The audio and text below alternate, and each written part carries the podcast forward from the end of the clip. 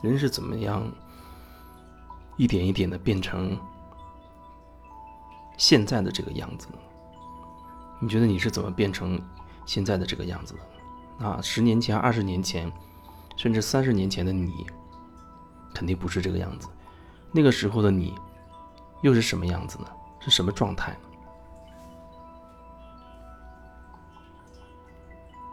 一个人经历了很多很多事情啊，比如说情感经历，谈了一段恋爱失败，谈一段恋爱又分手，然后再一段，再一段。当你谈到后面的三段、四段、五段、六段，甚至更多的那个恋爱的时候，你有没有意识到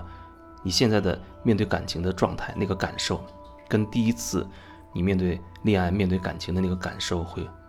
有很大的不同的？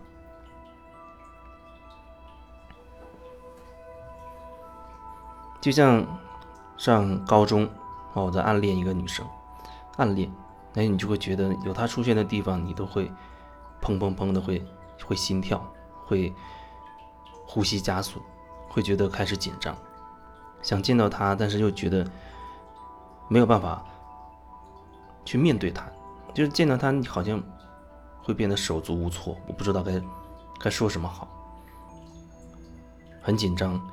还会出汗等等，所以那种既想要见到，经常见到，可是又害怕见到那种心态。还有一种心动的那种感觉，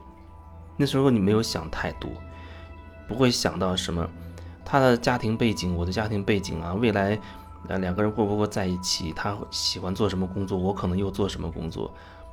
他父父母会不会同意，这位朋友会怎么看等等，诸多诸多的这些思想，那时候都没有，你是很纯粹，你就觉得。那人让我有心动的感觉，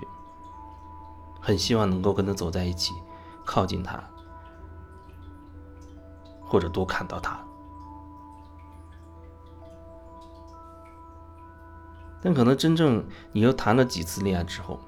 那个感觉慢慢就会变化。你可能会更在意两个人的，比如说经济基础。甚至女女孩可能还会特别在意，说男的赚钱要比我多，要有房，要有车，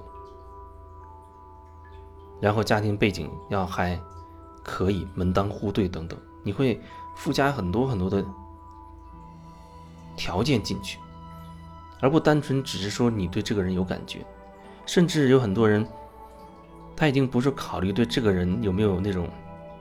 心动的感觉，或者情感方面的那种感觉了，可能更多的就是用那些条条框框的那些标准去衡量这个人适不适合。啊，他有多少钱？啊，有多大的房子？有多少贷款？收入多少？年薪多少？然后大概的性性格是什么样子的？就好像变成了你按照这些标准。去做选择了。当你越依赖于这些标准去选的时候，你越很难真正感受自己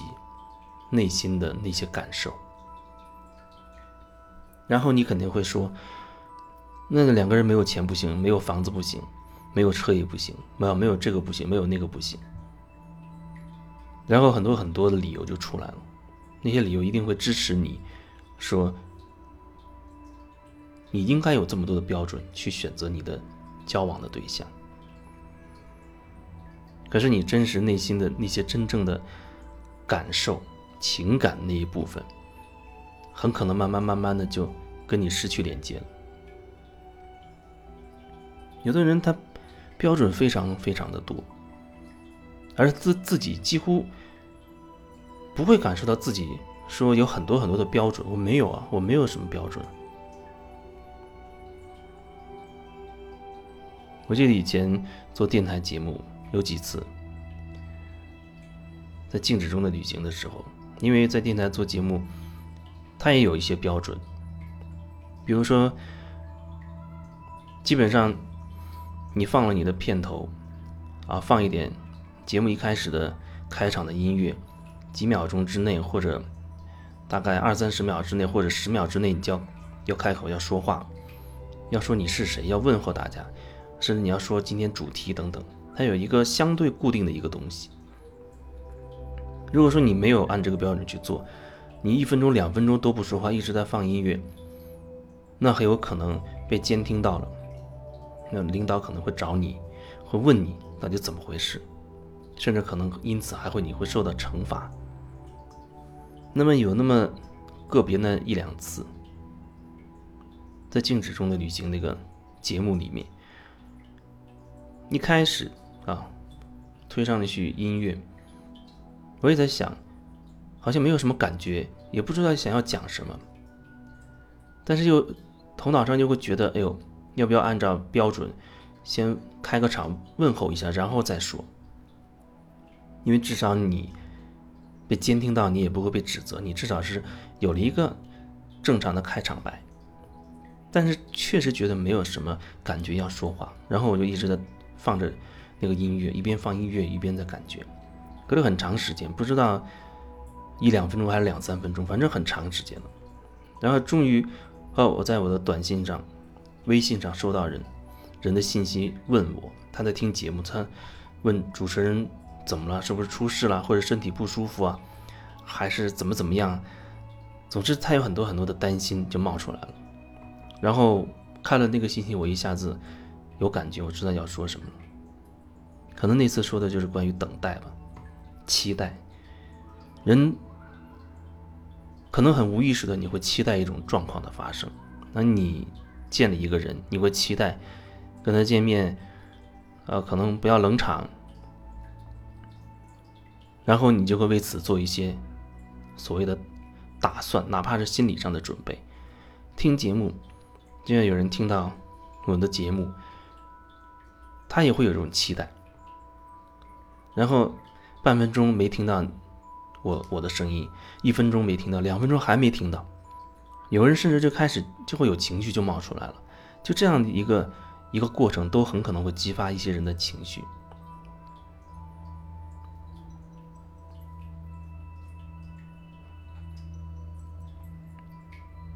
当我们对别人有期待的时候，有些事情恐怕就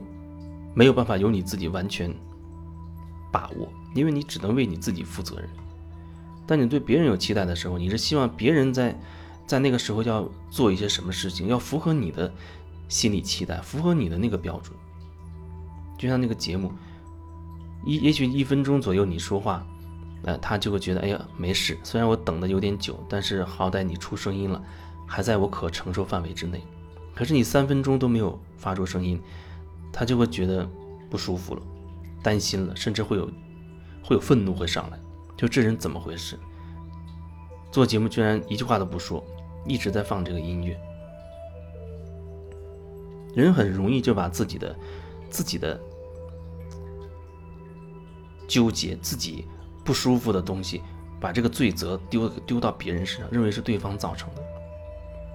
而从来不去看看自己到底怎么了。为什么你要期待？你为什么会对别人有这样的一个期待？就在微信上，其实基本上我都会对对方说，我可能不不一定会及时给你回复，因为我得有时间，我还得有感觉，我才能给你回复。有的可能真的就不回复了，所以不是所有所有的人我都会回复，更不可能说都会及时的一个回复。那有的人他还会有那种心理期待，他会觉得我。三分钟过去了，我我的话你都不给我回复，有的甚至觉得隔了一天你都不回复不回复，那我就把你给删了。有心理期待，但是如果你只是盯着别人为什么没有满足你的需求的时候，你有没有问过自己，我为什么要有这样的需求？为什么要去要求一个我没有办法控制的一个一个人？这控制就是说，每个人对自己有主导权，我决定。我什么时候说我要说什么，你呢？只能决定说你什么时候要要说话，你想说什么？你甚至你可以建议或者希望我能及时回复，但是这是你能做到的，但是你却没有办法去控制说我要什么时候给你回复，那你说说说这个又有什么意义吗？如果你真的意识到你一直在试图用自己的标准去控制别人的时候，你啊，你如果真的知道自己一直试图用自己的标准去控制别人的时候，你就会知道这种控制会让自己很消耗、很辛苦，甚至会很纠结痛苦。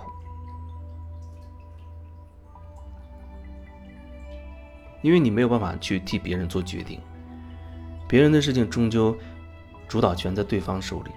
即使他愿意被你所控制，那么也是有他自己同意的那一部分在里面。所以你是不是看到了自己的这一点？你到底要控制什么？你到底要什么？有人觉得我控制别人，别人都听我的，好像自己还挺挺开心，挺挺。舒服，挺风光的。可是你不知道，你以为你在控制着别人的时候，那等同于你也被别人给控制了，因为别人可以左右你的、你的感情，左右你的情绪。别人关注你的时候，你觉得挺开心的，粉丝很多，你很开心。可是有人忽然不关注你了，甚至还给你丢下一些啊指责你的话的时候，你可能又会很失落。因为你心中始终对别人有所期待，在意别人的说法，在意别人的眼光，你没有办法完全铆定在自己内在，铆定在你自己的中心，说自己想说的，做自己想做的，而不会受别人的干扰。我说的这意思，还不是说你很执着的意思。执着有一种感觉是你在故意跟、刻意的去跟外界的一些看法抗抗衡，去反抗。而我说的呢，是，你只是自然而然的就跟着你自己内心的真实的那些想法、那些感觉去说去做，那不是要跟什么人去抗拒的状态。